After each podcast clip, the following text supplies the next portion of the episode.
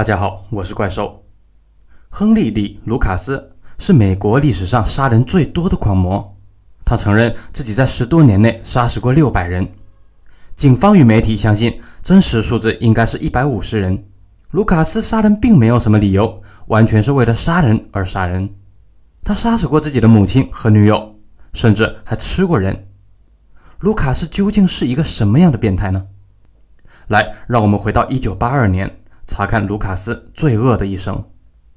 一九八二年十月，美国德克萨斯州发生了一起公路谋杀案。一个路过的司机发现公路边的灌木丛中有一具妇女的尸体。德州警方迅速赶到现场，受害者是四十多岁的白人妇女，胸部、腹部被歹徒用刀连刺多处身亡。妇女的财物全部丢失，没有遭到强奸。根据现场痕迹判断，这是一起抢劫杀人案。前一天深夜或者当天的凌晨，这个妇女在公路行走时遭遇了不测。歹徒驾驶汽车路过，看到这个妇女，跳下车持刀抢劫。这个妇女高大壮实，并没有屈服，同歹徒发生了搏斗。恼怒之下，歹徒对妇女连刺数刀，将她杀死，尸体扔到旁边的灌木丛内。歹徒拿走了妇女携带的手提袋，随后驾车逃走。这是一起恶性案件，德州警方立即在公路上设卡，开始搜索歹徒。当天，警察就发现了一辆可疑的货车。当天，警察就发现了一辆可疑的小货车。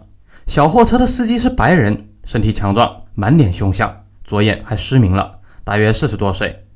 经盘问，司机有些紧张，说话混乱。警察们很狐疑，开始对小货车进行搜查。结果，在货车内发现了一柄锋利的猎刀。在车后座上，警方发现了女人的手提袋，疑似就是被害妇女的东西。警方以携带危险武器的罪名将这个家伙逮捕。在警察局中，司机说自己叫亨利·利·卢卡斯，不承认杀害这个妇女。警方的调查也是失望的。根据受害妇女的家属辨认，在卢卡斯车中发现的女士手袋果然不是受害者的。对猎刀的检测也并没有发现血迹。根据卢卡斯车内留下的加油单据。案发时，他的车子距离现场大概有三百多公里，没有作案时间。卢卡斯被捕的十个小时后，德州警方在一个加油站抓住了抢劫杀害妇女的真凶。这是一个吸毒的非法移民，为了购买毒品才铤而走险犯罪。杀害妇女的匕首和失窃的财物就在这个吸毒者的车内。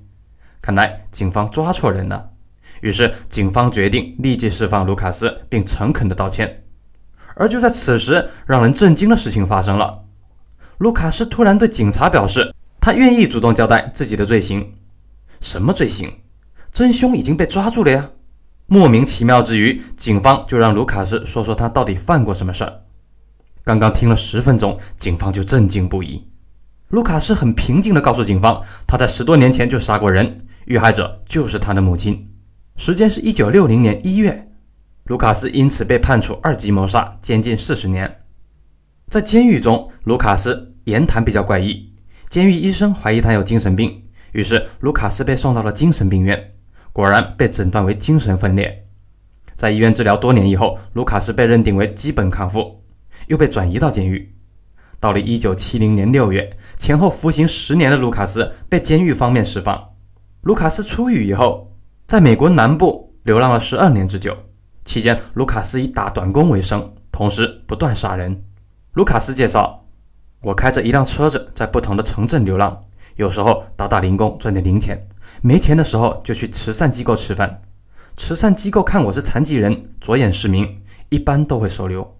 至于我杀人，并没有什么目标，我会在开车的时候寻找目标，尽量将他们骗上车，然后用猎刀或者徒手将他们杀死。”杀完人以后，我会继续开几十公里，寻找一个偏僻的地方，挖个深坑，将尸体埋掉。我同这些人并不认识，杀死他们只是为了好玩。卢卡斯自己滥杀了六年之久，才有了一个同伙。在一九七六年，卢卡斯在流浪期间遇到了一个叫做图尔的歹徒。图尔也是刚刚从监狱释放，是一个有着强奸前科的毒贩。图尔还是一个同性恋，卢卡斯则是双性恋，两个人很快成为情人。平时，卢卡斯会打扮成女人的样子。卢卡斯说：“图尔和我一样变态，很快就开始同我一起杀人。图尔扮成女人，容易欺骗年轻的男人。男人一般不会对自己的安全有太多的担忧，不像女人。这段期间，由图尔将男人们骗上车，我坐在后座上，趁着他们不注意，将这些人活活勒死。我们杀了不少人，还吃过人。两个恶棍合作，效率大大的提高。不过啊，图尔和卢卡斯所谓的恋情并没有持续太久。两年后的一九七八年，一个少女改变了一切。图尔的外甥女，有过犯罪前科的十五岁少女贝奇，赶来投奔图尔。贝奇和图尔是佛罗里达人。前后因犯罪离开家。此时的贝奇刚刚从少年犯被释放，他不愿意回家，就赶来同两个人一起居住。期间，卢卡斯迷上了贝奇。贝奇只有十五岁，虽有一些恶习，总体还是天真的女孩，长相也不错。贝奇的出现唤醒了卢卡斯内心深处的一些良知。卢卡斯回忆：“我和贝奇经常聊天，我向她诉说了我的一切，包括我为什么杀死自己的母亲。”我对贝奇很信任，一些没有对心理医生说过的话，我都对他说了。贝奇很同情我，他曾经亲眼看到过我和图尔杀人，他非常的惊恐。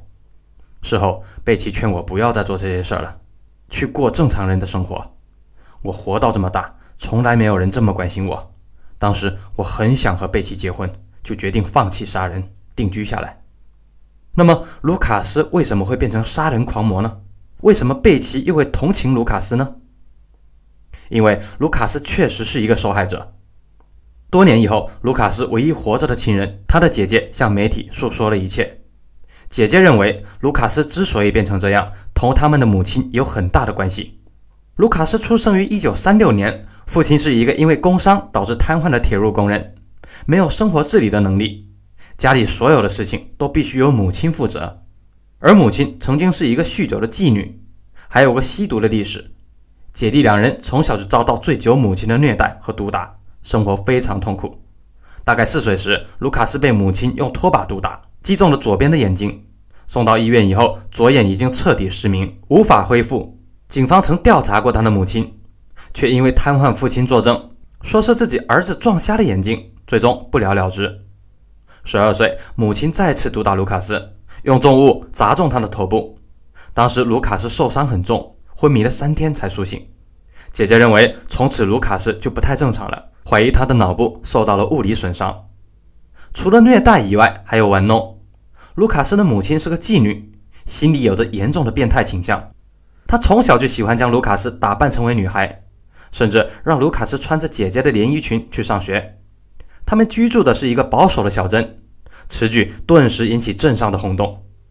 卢卡斯从小就成为大家的笑柄，被同学嘲笑以后，卢卡斯试图向母亲反抗，立即得到毒打。一般认为啊，这造成了卢卡斯严重的双性恋倾向。母亲还是个虐待狂，经常残害各种小动物。有一次，父亲的朋友送给卢卡斯姐弟一头小驴子，作为他们的宠物。母亲回家看到以后，立即用枪将驴射倒。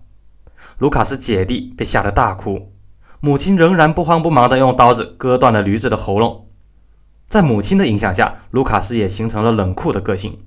幼年的卢卡斯喜欢捕捉小动物，比如鸽子、白鼠，甚至猫狗，然后用各种手段将它们折磨致死。更夸张的是，五毒俱全的母亲还是个性变态者。因为父亲瘫痪以后，家里非常的拮据，母亲重操旧业，开始接客补贴家用。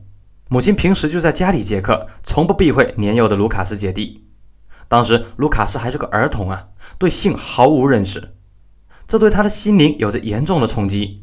母亲几乎每一天都带着几个陌生男人回家，卢卡斯对此逐步见怪不怪，形成了严重的性变态心理。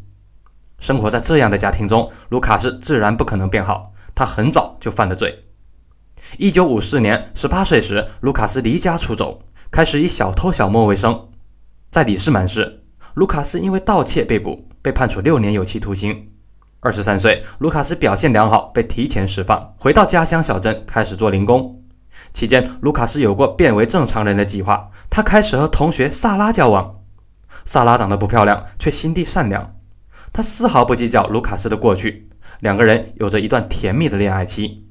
半年后，卢卡斯和萨拉订婚，开始筹备婚事。没想到卢卡斯母亲很讨厌萨拉，反对这桩婚事，说是卢卡斯母亲从小将儿子当作玩物，不愿意儿子脱离他的控制。只要一见到萨拉，卢卡斯的母亲就想方设法找茬吵架。久而久之，萨拉忍受不住怪异暴躁的婆婆，同卢卡斯分手。这次恋爱的破裂对卢卡斯打击非常大，开始对母亲恨之入骨，两人经常吵架。一九六零年一月十二日上午，卢卡斯和母亲又发生了激烈的争吵。吵架期间，卢卡斯母亲用拖把用力击打卢卡斯的头部和颈部。被打以后呢，卢卡斯新仇旧恨涌上心头，突然失控，他捡起一把刀，连刺母亲的脖子数刀。然后仓皇逃走。卢卡斯母亲并没有马上死去，在地上挣扎了很久，直到傍晚，卢卡斯的姐姐回家，发现倒在血泊中的母亲还有呼吸，急忙报警。